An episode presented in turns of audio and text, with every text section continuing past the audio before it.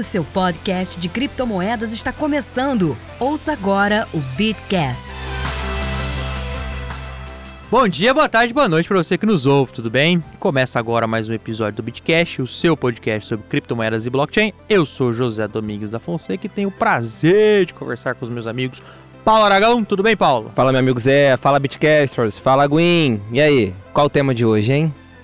E aí, Gwyn, qual o tema de o hoje? O tema de hoje é sobre crimes. É, tinha que ser o hacker pra falar isso mesmo, né? Ele fala feliz, né, Ele cara? fala- ele gosta. É, ele tem, gosta. tem- tem dias que eu sou só o embananável, tem dias que eu sou o hacker. Tem dias que eu sou. O- Hoje você é o quê? Hoje você é o quê? É o hacker embananável? Hoje eu sou o Ou é hacker embananável do hacker? bem. Bem, Hoje eu não pra sou nem quem? Eu embananável. sempre tenho que falar isso. Bem pra quem? É, pô.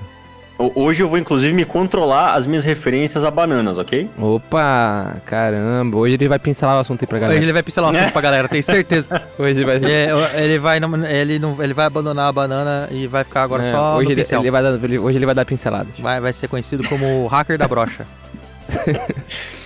Entendeu? E se você quiser saber a origem desse comentário, comenta aí que talvez a gente conte, mas Talvez. Aí, aí talvez eu tenha que pegar o cadastro do Bitcast é, e colocar que tem conteúdo explícito. Mas aí a gente bota... Tem que pegar a idade do pessoal. A né? gente, a gente comenta com outro user no- na descrição do vídeo do YouTube. o Gwyn vai Só, criar. só- só vou dar só um spoiler. Uma certa palavra da língua portuguesa, representando uma parte do corpo, é, vem de pincel. Beleza, galera. Vamos agora Vamos dar uma pincelada no no, assunto.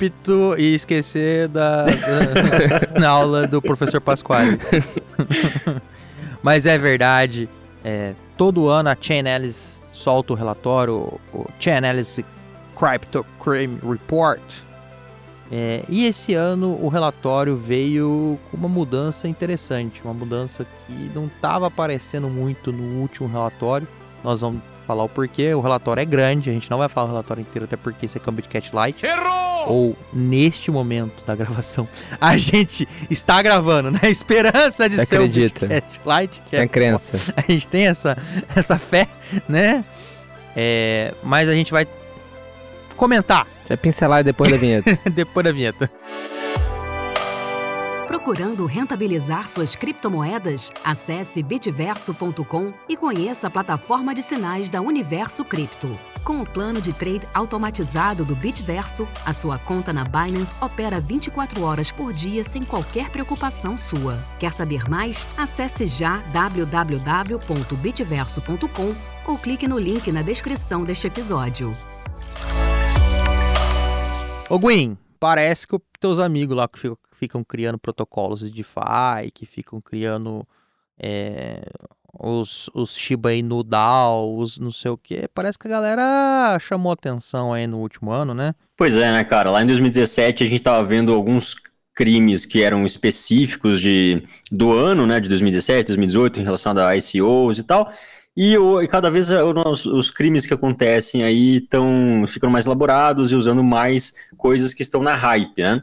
É, muitas dessas coisas seriam as coisas que a gente mais ouve aqui na mídia, que são DeFi e tal. É, termos como rug pulls, termos, alguns termos em inglês que a gente vai abordar nesse episódio. É, mas de forma geral, é, a galera tá roubando pra caramba, mas principalmente porque a as criptomoedas têm agora um novo nível, né? É, tá atingindo muito mais gente, tá, tem muito mais dinheiro envolvido, é, muito mais pessoas estão entrando sem conhecimento nenhum, o que, o que possibilita que scammers, né, golpistas, entrem para esse mercado justamente com o único objetivo de roubar as pessoas, enfim. É, eu gostei do seu comentário que estão roubando pra caramba, porque aí nós temos um, um, um detalhe que você depende o óculos que você vai usar, né? Acho que esse é o primeiro ponto que sempre é bom fazer o disclaimer, né? É, o volume transacionado de, de, de, de, de fundos de origem ilícita, tá? E, e para o relatório da Chain Analysis, é, o que, que eles consideram como fu- fundo de origem ilícita tem um- todo um rol, envolve desde fundo roubado, ransomware, scams, é, acho que roubo para em exchange também tem até um- uma rubrica própria, tá? Mas aí a gente tem que pensar duas coisas, né? O Paulo quem bate Chico bate em Francisco, né, o, o Paulo? Exatamente. É, ao passo que o preço do Bitcoin aumenta, o volume transacionado em dólar dessas transações ilegais também aumenta. Só que se você olha o número de transações, elas estão caindo. É, por enquanto, e eu faço outro disclaimer nesse número, porque esse número pode mudar um pouco ao longo do próximo ano, na medida que golpes que, que ocorreram no ano passado, ou crimes que ocorreram no ano passado, forem é, reportados, e aí o, o, o, relatório pode, pode, ser mudado, alguns dados, mas nada que a, o afete categoricamente, tá? Então, ou seja, nós não estamos falando mais do que 0,5% das transações, não só da rede Bitcoin, mas a rede Bitcoin, Ethereum, USDT, uma cacetada de coisas, tá? Que é nada, né? É virtualmente não, é nada. nada. Hoje esse número é 0,15, mais de 99% das transações que ocorreram na rede, e aí é um número infinitamente maior, é, são de origem lícita. Então, e tem outro ponto muito importante. É, o volume, tá? transacionado, o volume total em, em, dólar aumentou, mas o volume em transacionado em dólar aumentou também das transações listas de forma bizarra. De 2020 para 2021, houve um incremento de transações na rede é, de, no número de 567%, na, na, no montante de 567%. Só que a hora que você transfere isso para as transações ilícitas, as transações ilícitas aumentaram só 79%. Ou seja, a rede está crescendo de maneira lícita afastando aquelas ideias, que já faz tempo que não existe, agora é coisa de maluco só, mas antes é aquela coisa, ah, Bitcoin é coisa de, ri, de, de rico. é o Paulo. É, não deixa de ser agora, né? Os natais em família vão migrando, Tão né? Migrando. É gênio, falido, piramideiro, bandido, agora é gênio milionário. Não, não é coisa de bandido, é coisa de milionário, graças a Deus, mentira. Se a gente fosse milionário, a gente tava gravando podcast. Ou ou a gente já tá fingindo que não é pra estar tá gravando aqui. Não, é pra, não pode falar? Não é pra gente. Ah, então né? então corta aí, corta aí. a gente precisa se proteger. Corta aí, corta aí então. Mas o, o que o Gwyn tava comentando é de uns anos pra cá, tá? E o relatório existe desde 2017. A, a figura do, do golpe predominante tem mudado um pouco. Ano passado, 2019, 2020, na verdade 2019, 2020, é, os ransomwares estavam numa crescente, estavam chamando atenção, inclusive, acho que foi 2020, é, é, que a, a Chain Analysis é, chamou o ano de o ano dos ransomwares. É, eu estava apostando que ia acontecer a mesma coisa, mas parece que os protocolos de DeFi, Pokken bate Chico, bate Francisco também, né? Estão em, em voga, estão no hype e também estão oferecendo alguns riscos para os usuários. Para se ter uma ideia, os, os fraudes é, envolvendo DeFi, principalmente fundos é, roubados é, de golpes DeFi, aumentaram 921% do ano passado, por, na verdade 2020 para 2021, tá gente? O relatório é sempre no ano seguinte. É, isso demonstra, inclusive, aqueles detalhes que até o próprio Edilson Osório falou no, episódio que ele participou aqui no Quanto Tudo Era Mato, de que os códigos, o protocolo, os conceitos são muito maduros ainda. É, tem um certo, tem um golpe que é na sacanagem mesmo, e tem o golpe que é os, os primos do Gwyn atacando, vão lá e tiram dinheiro, né? Tem dois tipos de golpe, a gente vai explicar melhor aqui. É, mas a gente quer dar enfoque, a gente quer dar um detalhe no, no DeFi para mostrar que a coisa não foge muito daquilo que a gente está vendo na mídia, né, Paulo? Tipo, o DeFi tá na mídia. É, o DeFi é um termo hypado, né? DeFi, assim como foi NFT, o termo mais hypado do momento, eu acho que é, junto com o metaverso, é DeFi. Porque, cara, DeFi é uma tecnologia, assim, fascinante, realmente. É, é, é a evolução da parte financeira de empréstimos, liquidez e tudo mais. Mas como toda nova tecnologia, né, como tudo que é inovador, talvez ainda não esteja maduro o suficiente para o tamanho que está. Que foi justamente esse até o comentário do, do Dilson Osório, né? E ele nem comentou especificamente de DeFi, né? Se eu não me engano, ele estava falando sobre isso, ele estava falando sobre NFT, ele estava comentando sobre OpenSea. Mas é, eu acho que a gente pode pegar isso extrapolar para essas novas tecnologias que estão atraindo uma base muito grande de usuários, um volume muito grande monetário, um volume muito grande de transações, e são tecnologias novas. E aí a gente acaba caindo naquilo que você falou, né? A gente tem o projeto que é bem intencionado, mas às vezes mal executado, que aí o primo, o, o do malvado do Gwyn vai atacar e vai drenar os fundos. E a gente tem o projeto que é mal intencionado e bem executado, que é onde o cara desde o início planejava dar o golpe e consegue dar. Esse é, é um golpe bastante interessante. Inclusive, o pessoal né, do relatório cita algumas preocupações que tem que ter que a gente não para para pensar. Mas, Gwen, é... vamos, vamos, vamos abrir aqui um pouquinho. É, num protocolo de FI, é, os fundos perdidos, tá? E por que, que a gente chama de fundos perdidos? Porque é isso como é que o relatório chama, tá?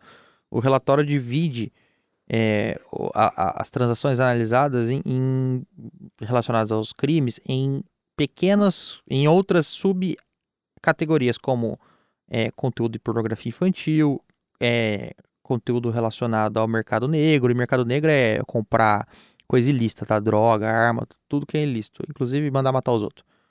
É, fraudes, tá? É, compras fraudulentas. Uh, ransomwares, scams e os fundos roubados, como eu falei. Então, normal, é, é, pornografia infantil e darknet são assim infinitamente mais ainda é, bizarros de pequeno a gente pode colocar que são desprezíveis na estatística. É, e o que salta sempre os olhos, e o que sempre vê, sempre vem são os scans, os ransomwares e os fundos roubados. Os fundos roubados vêm de tudo, vem desde uma, de uma, uma corretora atacada, como o Gui vai explicar agora, como um protocolo de FI perde dinheiro, tanto no, na vontade do seu desenvolvedor, quanto na vontade dos primos dele, né, Gui? É, exatamente. É, a gente está vendo que em 2021, e só fazendo um adendo, é, o relatório da, da Chainalysis de 2022 corresponde aos dados de 2021, né?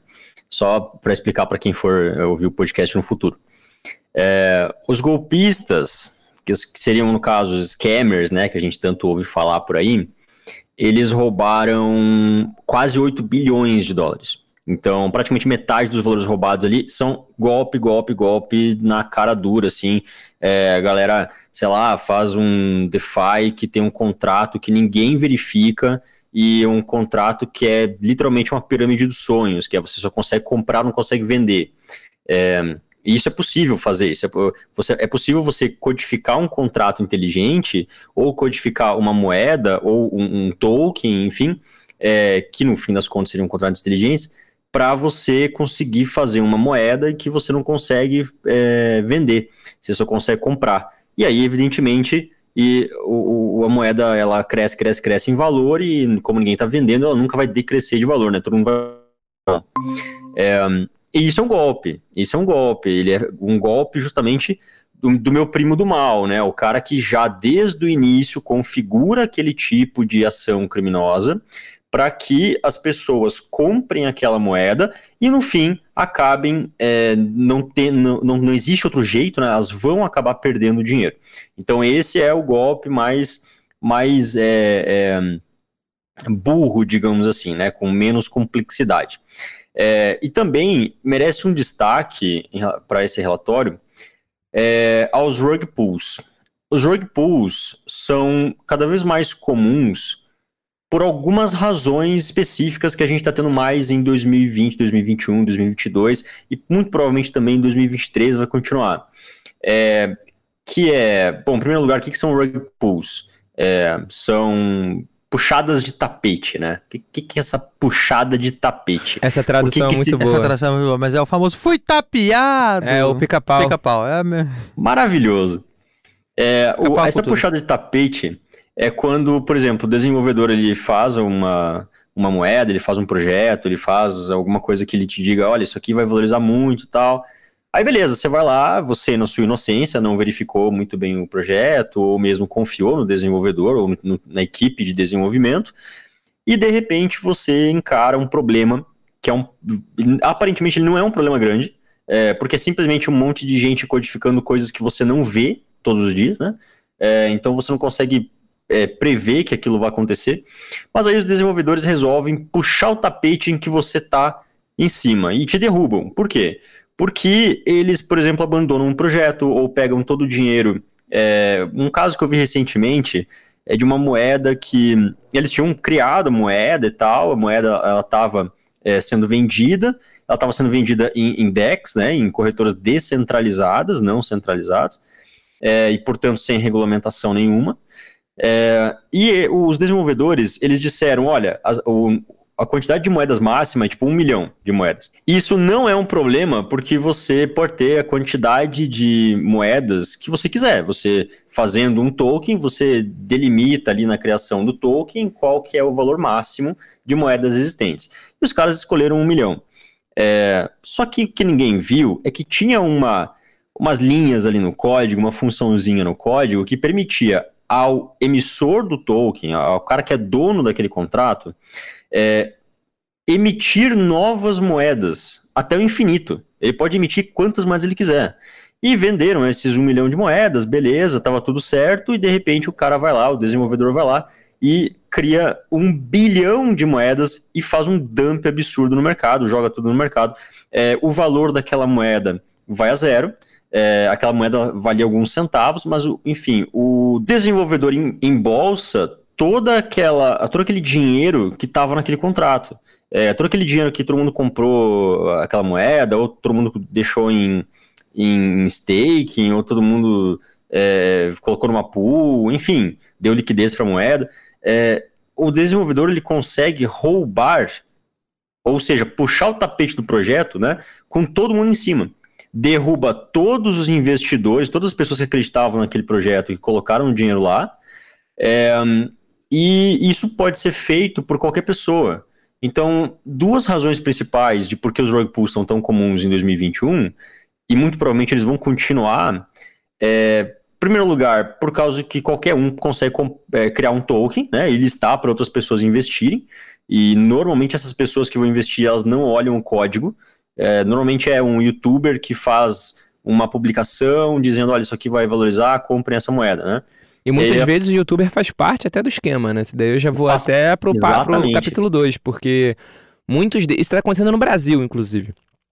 Tem uns projetos aí bastante exóticos, onde tem um ou dois youtubers que nem são de cripto, na verdade, são influencers de uma forma geral, são influenciadores de uma forma geral, que ficam falando, compra moeda XYZ, XPTO, que vai valorizar não sei quantos milhões de por cento em um mês. Quem comprar pelo menos mil reais dessa moeda vai ficar rico, vai ficar milionário em não sei quanto tempo. Pô, isso é golpe, claramente. Exatamente, e eles se, se aproveitam da hype. Up é algo pior. Né? Já é, Esse é, pump up já é errado. Sim. Isso é algo pior. Quanto mais pessoas aquilo atinge, quanto mais pessoas é, existem ali dentro desse ecossistema, daquele youtuber que ouvem falar de Bitcoin e outra pessoa ganhando não sei quantos mil reais em Bitcoin, e a pessoa no, jogando joguinho ganhando em Bitcoin, e Bitcoin para aqui, Bitcoin para lá, é, cria uma hype em torno do, do, do, Bitcoin, de contrato inteligente, de NFT, enfim, do que seja, e essa pessoa vai pensar, cara, eu não quero ficar de fora, eu vou entrar certo? E aí acaba não vendo código, não vendo equipe. Por exemplo, uma, uma coisa muito simples para você é, tentar fugir desses rug pulls, tentar escapar desses rug pulls, é você estudar um projeto novo que você não conhece, é, buscar fundamentação para aquele projeto, então não é simplesmente alguém falou que aquilo ali vai dar dinheiro, você coloca teu dinheiro. Cara, isso não existe. Você tem que estudar o projeto, entender detalhes antes de apostar o seu dinheiro nele, certo? Existe uma eterna busca pelo que a galera chama de gemas, né? Que são é, é, moedas pequenininhas, de valor pequenininho, um centavo, um milésimo de centavo, que podem se tornar, sei lá, um real, dois reais, e a pessoa fica rica. Ok, mas essa. Cara, gema é um, é uma, é um nome horrível para isso, porque parece que é uma coisa muito preciosa, né? E não é. Normalmente esses projetos são aquele poop emoji, né? Normalmente aqui, esses projetos são um lixo. Então não dá para ficar colocando dinheiro uh, à torta direito. E mais uma coisa. É, tem muitos projetos desses que você não sabe quem são os desenvolvedores, você não sabe quem é que está por trás desse projeto, não apenas desenvolvedor, mas às vezes toda ou grande parte da equipe é constituída de pessoas anônimas ou sem qualquer forma de verificação de identidade ou de histórico, o que, que aquela pessoa já fez, onde aquela pessoa. Aquela pessoa é um desenvolvedor de fato, a gente não sabe, né? É, às vezes tem projeto até com stock photo, né? Aquelas, aquelas fotos lá de, de stock image que você pesquisa no Google e você acha uma pessoa. É, não tem perfil de LinkedIn, não tem perfil de rede social, enfim. Você não sabe por quem está por trás daquilo e você entra num projeto sem o menor conhecimento, né? Você tem o um conhecimento do que falaram para você, né? Mas isso não é o suficiente. É, e você sofre um rug pull. Então, 2021 tá aí para provar o que em 2017, 2018 a gente viu bastante com os ICOs. Todo mundo olhava para os ICOs e falava, cara, isso aqui é muito legal, né? Pô, é um, uma forma de você conseguir dinheiro é, de forma descentralizada, de forma a todo mundo te ajudar e tal, e você tira a ideia do chão. Cara, beleza, só que assim, é, como até o Paulo já falou em um outro episódio, você tem que partir da premissa de que as pessoas elas não são boas. Você não, você não sabe quem está ali. As pessoas querem roubar teu dinheiro, certo? Tem muita gente assim na internet. Então, principalmente na internet, né? Que é um lugar onde você não conhece outras pessoas. É, então você precisa tomar muito cuidado em relação a isso. É, o total que foi roubado só em DeFi, em relação a 2020, subiu 1.330%. Cara, isso não é por acaso as pessoas não entenderam que para você investir num projeto DeFi, não é como você investir numa empresa da bolsa. As pessoas, elas ouvem um youtuber falando X, vão lá e compram moeda que o youtuber falou para comprar. Isso não existe. E por comprar certo. moeda a gente ainda tá sendo raso, né? Porque é. pode estar locando para dar liquidez, pode estar fazendo stake. É a galera vai além do comprar, isso eu quero dizer. A, a o FOMO é muito perigoso. O Fear of Missing Out é muito perigoso. Porque por medo de ficar de fora, as pessoas fazem coisas inacreditáveis e botam quantias inacreditáveis. Exatamente. É, inclusive, a gente tem visto em uma relação mudança de 2020 para 2021, menos pessoas perderam dinheiro para scam, o que é bom. Porém, mais dinheiro dessas menos pessoas foram perdidos para scam. O volume aumentou. Então, o volume aumentou. Então, as pessoas elas colocaram mais dinheiro em algo que elas não entenderam. Eu só tenho um. Eu queria, eu queria voltar num, num comentário que você fez do, do, da foto, de olhar o, o, proje, o projeto. Onde pô, fechou. Tem que, tem, tem, tem que ter projeto. O projeto tem que estar tá virado pro céu. é, tem um ponto que eu acho que é muito mais do que o site com a foto, com, com o perfil, tá? É, do, do desenvolvedor, é o código. Eu acho que como a gente como a está falando de um universo centralizado, o código é o, a chave de tudo. E é onde, inclusive, dá o Blade Blade, né? É, tanto para um código com uma programação já escondida, quanto com um código com uma programação ruim. É, por que eu quero dizer isso? Porque tem um debate, né, Gwen? A gente não pode esquecer que os criadores, ou o criador, ou assim, né, os, os primeiros por trás do nosso querido Bitcoin, até hoje ninguém sabe quem é. E funciona muito bem, obrigado. É, e isso faz surgir, inclusive, uma necessidade no mercado. É auditoria de código. Eu não sei auditar um código. Eu não sei olhar para essas porra dessas DeFi aí e ver se tem um, um, uma chave, um bagulho ali que pode né, nos prejudicar. Ou, por exemplo, se a governança não é a governança que o, o time de dev vende, né? Ele vai, ah, vou vender com a governança XPTO, mas essa governança não existe. É, ou mesmo se você olhando o código, você sabe que aquilo não é uma blockchain ADLT, é um Tangle, né, Paulo? um servidor, um servidor em algum lugar no mundo. É, é, centralizado o bagulho. E isso demonstra que a galera cada vez mais é, esquece de olhar o básico, que a gente sempre fala. Olha o projeto, e olhar o projeto é olhar o código. Tem que olhar o código, e se você não sabe o código, pergunta na comunidade. Aqui no Brasil a gente tem gente capaz, gente que inclusive é bem disposta a responder dúvida. Uh, do Brasil a gente tem um, acho que é o cara de São Carlos, o menino de São Carlos, que inclusive comentou é, e ajudou no, no update do Bitcoin Core. A gente tem o, o, Leandro Trindade, que é um cara fantástico da comunidade que manja muito. A gente tem o Gwyn. Então a gente tem algumas pessoas que podem eventualmente a, responder dúvidas. Olha, eu tô vendo isso aqui, o que, que é isso aqui? Aí, às vezes, num simples olhar, né, Gwen, você já olha e você fala, cara, esse código é um, como diz um conhecido meu, né, que eu não vou revelar o nomes, é um chuncho. Então, um programador é, amigo meu que fala, isso é um inclusive, chuncho. Inclusive, normalmente a gente vê, logo de cara, a gente já vê, opa, peraí, essa linha aqui, cara, você inverteu. Se você inverteu, dá para fazer esse ataque. Aí a gente vai elencando os tipos de ataques que dá para fazer. Às vezes a coisa é tão óbvia mas tão óbvia que tem um erro ali, que foi um erro acidental de um desenvolvedor que fez um, um contrato, fez alguma coisa, é, e o cara não percebeu, que é tipo, ok, o cara que escreveu, né, como se você fizesse uma redação pro Enem. Você faz a redação, quando você termina de escrever a redação, você relê ela, parece que ela tá perfeita. Porque foi você que fez. É, você, você tem vício.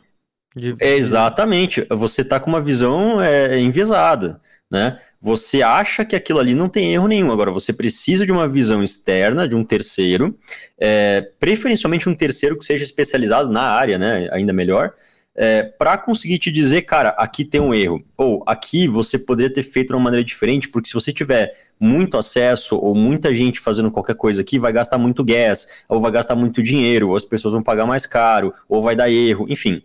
É, inclusive, no report é, da Chainalysis, a gente vê que a maioria esmagadora das perdas é, de, de DeFi, de, de perdas assim por contrato, é justamente a erros no código da, dos tokens, das, das smart contracts nessas smart chains.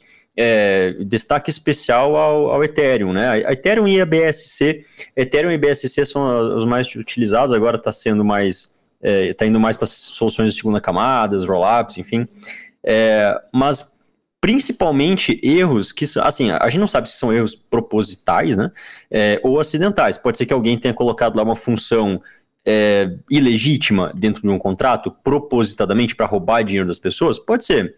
É, mas às vezes ocorrem mesmo erros acidentais, erros que não deveriam acontecer, é, que ninguém viu.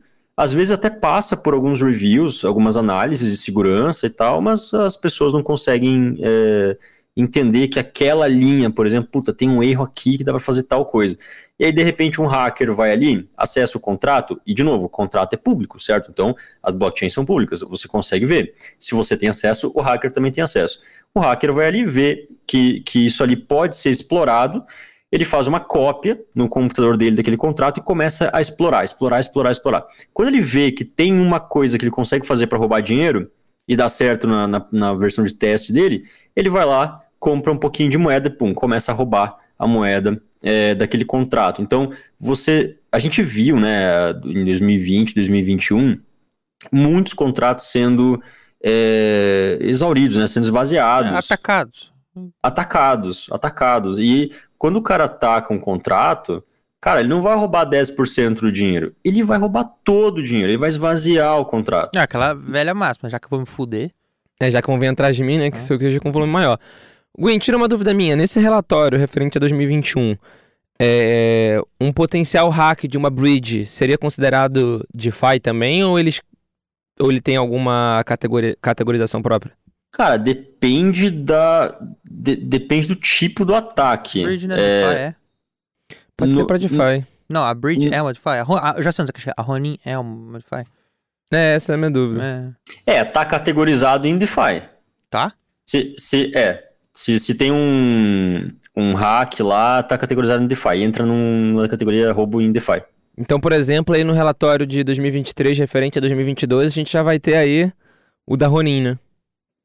Já, na categoria de, de DeFi. É que DeFi é uma coisa muito ampla, né? Porque Sim. quer dizer Decentralized Finance. É, para mim, é... até o Bitcoin DeFi, sabe? É, é, é um conceito muito aberto para mim. É um conceito muito amplo, tem razão, tem razão. Dando um exemplo aqui de uma coisa que tem no universo tradicional é, e nos DeFi, é o wash trading. O wash trading, você existe o wash trading nos DeFi, que seria, por exemplo, você, sei lá, criar uma NFT e aí você comprar ela com uma outra conta. E aí com essa outra conta, você fica comprando de novo, de novo, de novo, de novo, por valores cada vez maiores, aquela mesma NFT, para chamar a atenção do mercado e dessa forma fazer aquele NFT valorizar. E você vai fazendo um Zé com Zé, né? É, Exatamente. Tanto é que muita gente costuma falar que uma forma de. Se você tem 100 Ether, uma forma de você conseguir 120 Ether é você lançar um NFT, você comprar ele por 100 Ether. Aí agora você tem 100 Ether e um NFT que vale 100 Ether. Aí você vai lá e bota ele à venda por 20 Ether. A galera vai ver a última venda foi por 100, porra, o cara tá vendendo por 20, vou comprar barato. Puff, aí você põe aquele meme do puff. Tá Não, mind blowing. Mind blowing. O relatório, ele aponta também a quantidade de capital que foi conseguido recuperar após os hackers, porque assim como existem os malvados, a gente tem os primos bons do Gwyn, que são as pessoas que atuam em prol do mercado, querendo recuperar esse dinheiro que foi drenado. É, o relatório, ele aponta isso também? O relatório tem, de acordo com as, as categorias, ações que alguns governos ou algum, algumas corretoras, etc., tomam para recuperar. Por exemplo, do ano passado apareceu algumas, algumas operações pelo Departamento de Justiça americano, aquela comissão, a CFT, alguma coisa. Então, e ano passado a, a gente teve a da Polygon também, né? Foi o caso que aconteceu que a maior parte foi recuperada. É, eu, o da Polygon não achei eles aqui ainda, eu vou, eu vou procurar. Então, outro ponto bastante que merece bastante destaque é, é na categoria fundos roubados, tem um ataque. Na verdade, é um ataque. É, é, o relatório, inclusive, coloca como puxada de tapete, mas é uma puxada de tapete diferente.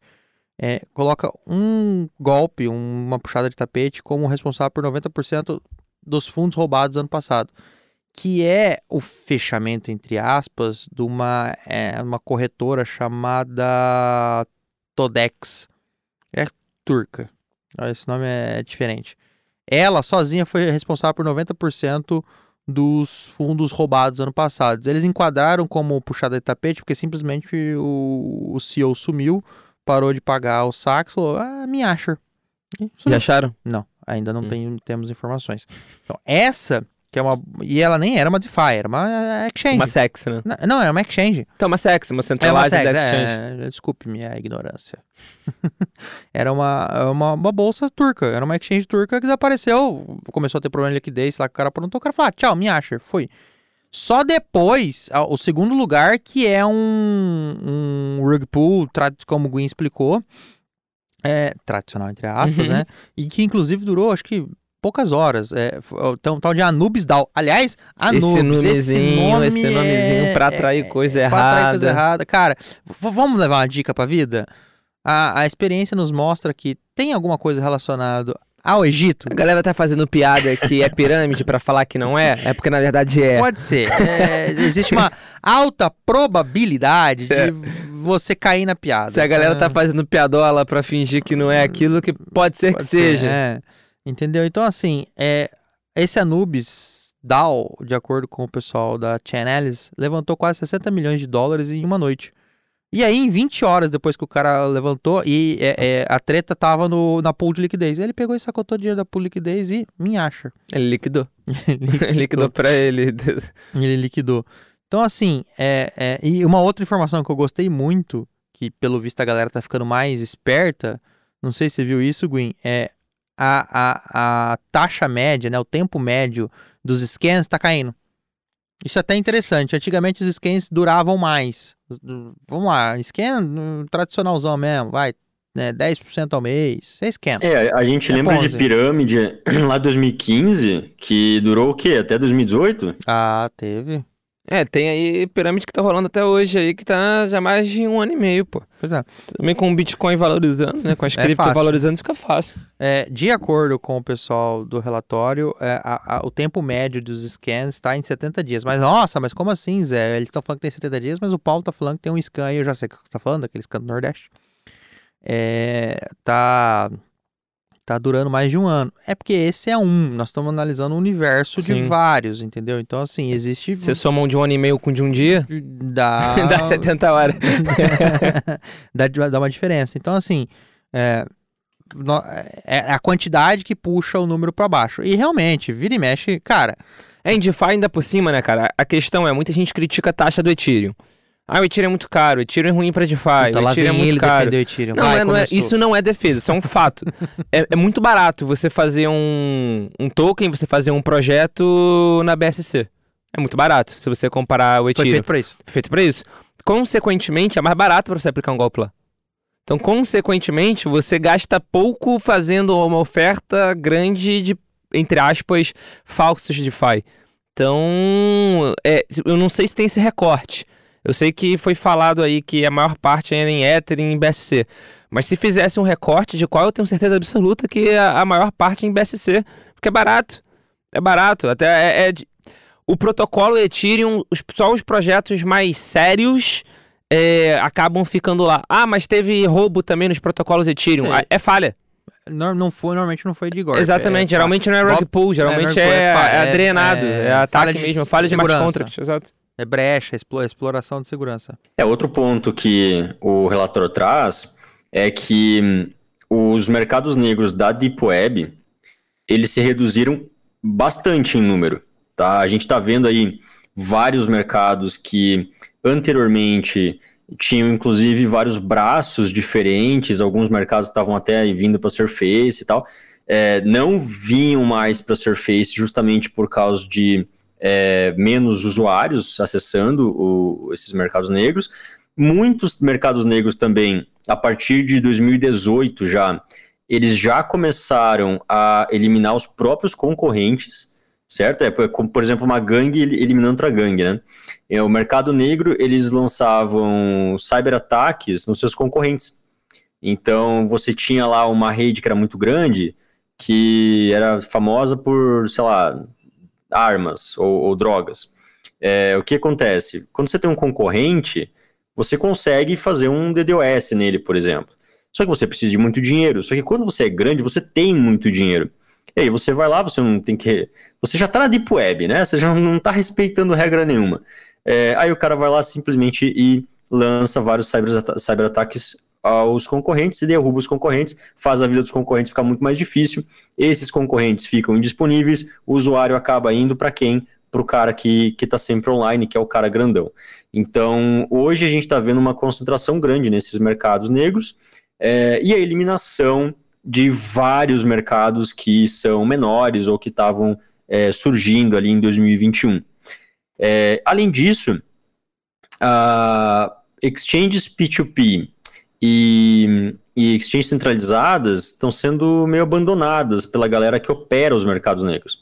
É, o relatório traz que a, as exchanges descentralizadas são preferíveis pelos criminosos, justamente pelo ambiente descentralizado, né? É, pseudônimo, que não faz as pessoas terem ter que é, obedecer nenhuma regulamentação ou colocar um documento ali para criar uma conta numa exchange centralizada e tal. Então eles estão preferindo é, colocar todos os fundos numa, numa, moeda própria ou numa moeda privada, ou mesmo é, fazer as trocas em exchanges descentralizadas. E mais ainda, o, a utilização de criptomoedas para financiamento de terrorismo, é, os caras estão se dando muito mal, porque a única organização terrorista que conseguiu é, pegar a grana realmente e não ser pego pelas autoridades, né? Porque todo mundo que é, tenta financiar terrorismo é logo pego pelas autoridades. Mas a única que, que conseguiu sucesso nisso conseguiu mais ou menos 100 mil dólares, o que é um valor razoavelmente baixo para esse tipo de atividade. É, e logo em seguida foi confiscado pelo governo de Israel. Então também não.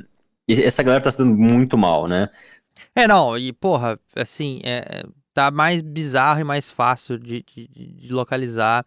E tem outro ponto também. É, financiar esses tipos de grupos, não só terroristas, como criminosos, está é, tá cada vez mais sendo perseguido pelos estados. Óbvio, financiar terrorismo. O Estado vai perseguir bizarramente, porque nenhum Estado, nenhuma nação quer que os seus cidadãos financiem terrorismo. Tipo, foda-se. É, é, qualquer terrorismo, inclusive, tá? Não é o terrorismo quando a gente fala aqui, não é o terrorismo é, só quando o árabe, né, tá na nossa cabeça, o pessoal lá da, do Oriente Médio vai fazer alguma coisa na Europa ou nos Estados Unidos. O maior problema, inclusive, americano hoje é o terrorismo interno. É, e a gente tem provas de, de, de, fomento ao terrorismo interno e etc. É, fora isso, nós temos também governos que proíbem empresas ou os seus próprios cidadãos a negociarem com criminosos, como por exemplo, nos casos dos ransomwares, é, ano, isso estava no relatório já do ano passado, tá? É, o governo americano começou a enquadrar os pagamentos para sequestro de dados, muito uma prática razoavelmente comum hoje em dia, né? É, como pagamento para grupo terrorista. Falou, cara, não é para pagar. Ah, mas eu fui, tive os dados sequestrados. É, aprender a usar backup. Mas não é para pagar. E se a gente identificar que você está pagando, a gente vai, vai te investigar, vai, vai, vai para cima de você na linha, na mesma linha de financiamento ao terrorismo. Ou seja, não é para financiar esses grupos. Simples assim. Aconteceu? não é para financiar esse tipo de grupo. Então o pessoal está em cima tentando coibir o financiamento tanto dos terroristas como de grupos criminosos. E os, e o criminoso lê-se qualquer coisa de, de crime. Tá? É, a gente está vendo realmente está mais difícil a galera cometer crime com criptomoeda, né? Principalmente sair impune desses crimes. É, existe hoje a, uma crescente popularidade das moedas privadas, né? Como Zcash, Monero. É, e justamente porque essas pessoas, esses criminosos estão tentando sair do Bitcoin, porque eles já perceberam, cara, Bitcoin não dá para cometer crime. Se eu cometer crime, eu vou me ferrar, eles vão me localizar. Tem empresa de rastreamento que agora está bem desenvolvida, o mercado já está ficando mais transparente conforme o tempo passa, né? A Chainalysis é um bom exemplo disso. Então, dificilmente essa galera vai conseguir ficar impune, e eles já estão ligados nisso. É. E assim, Gwen, acho que caminhando para o final, é, tem um, um, comentário que precisa ficar, que é um ensinamento barra um mantra que precisa ficar, é, e, e é como você falou, é, tem projetos de faz que nascem aí, é, a gente falou da Nubes DAO, que morreu em 24, 20 horas, é, e existem outros projetos que nascem, cara, numa bizarrice, como por exemplo, é, todo mundo viu, barra ou leu sobre o tapa do Will Smith no Chris Rock, no Oscar. Cara, nos minutos seguintes, nas horas seguintes, tinha lá um Will Smith nu. É, é, é, é lançado numa DeFi da vida. Eu, eu, truco, a gente sabe qual era a, a, a chain que ele tava, a blockchain que ele tava, é, deveria ser do, do pessoal da, da BSC. É... E, cara, aquela porra valorizou mais de mil por cento. Não sei, a galera entra no hype, é uma loucura. Mas aí nem precisa ser DeFi, né? É Não, só você é ver só que quando estourou a variante Omicron da Covid-19, tinha uma moeda, por um acaso, que já se chamava Omicron, que valorizou milhares de por cento é. em 24 horas. Tipo, até, até uma filial da Record me, me chamou pra perguntar, tipo, por que que isso valorizou? Eu falei, pô, porque a galera é besta é burro. É, tipo, em, Desculpa, linha, gente, em, em linhas gerais, tipo, a galera é besta, porque a galera tá. Eu não sei nem qual é o hype que a galera tá querendo aproveitar. Porque eu falei, assim, eu é falei, cara. Pandemia. Não, não, porque, tipo, não tem hype assim a criptomoeda. É um nome incomum, sabe? Tipo, qual é o hype? Não sei. E, o... é, e, e, os criminosos justamente se aproveitam disso para fazer essas moedas para eles, para o dinheiro ficar com eles, como foi o caso do Round 6, por exemplo. Claro, é. Não, desculpa, mas no Round 6 a galera queria jogar um jogo diferente. para quem viu a série, a galera queria jogar um jogo diferente. O jogo foi jogado.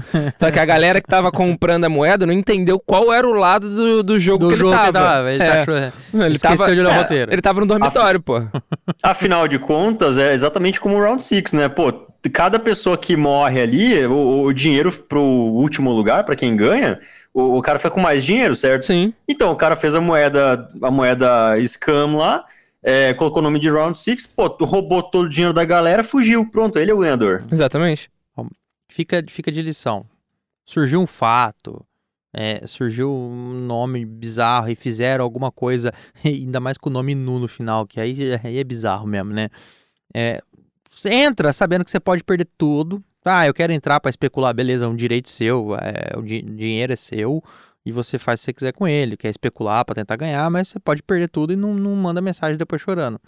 É, mas você, assim, investidor mais recente, se você for investir em DeFi, dá uma preferência para projetos de DeFi que procuram primeiro confirmar publicamente as regras de, de governança do contrato, tá? Dão, dão uma olhada para ver se não tem nenhum mecanismo que pode permitir para os desenvolvedores fazer uma merdinha, tá bom?